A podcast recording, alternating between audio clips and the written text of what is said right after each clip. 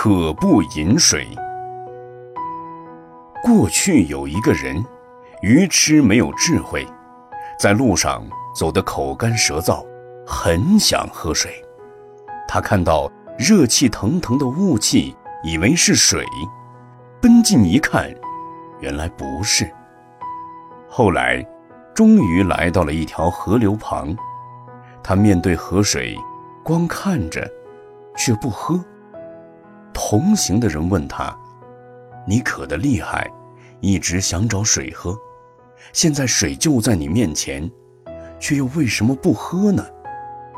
这人回答：“你能喝得完这么多的水吗？要是能喝完，我早就去喝了。就是考虑到喝不完，所以我才不喝。”大家听了这话，都哈哈大笑。做事，既不能好高骛远，也不能因噎废食。有些人以为佛教戒律很严，一时不能全部受持，就索性舍弃不受，因此丧失成就无上佛道的希望，仍旧流转于生死之中。这是很可笑，也是很可惜的。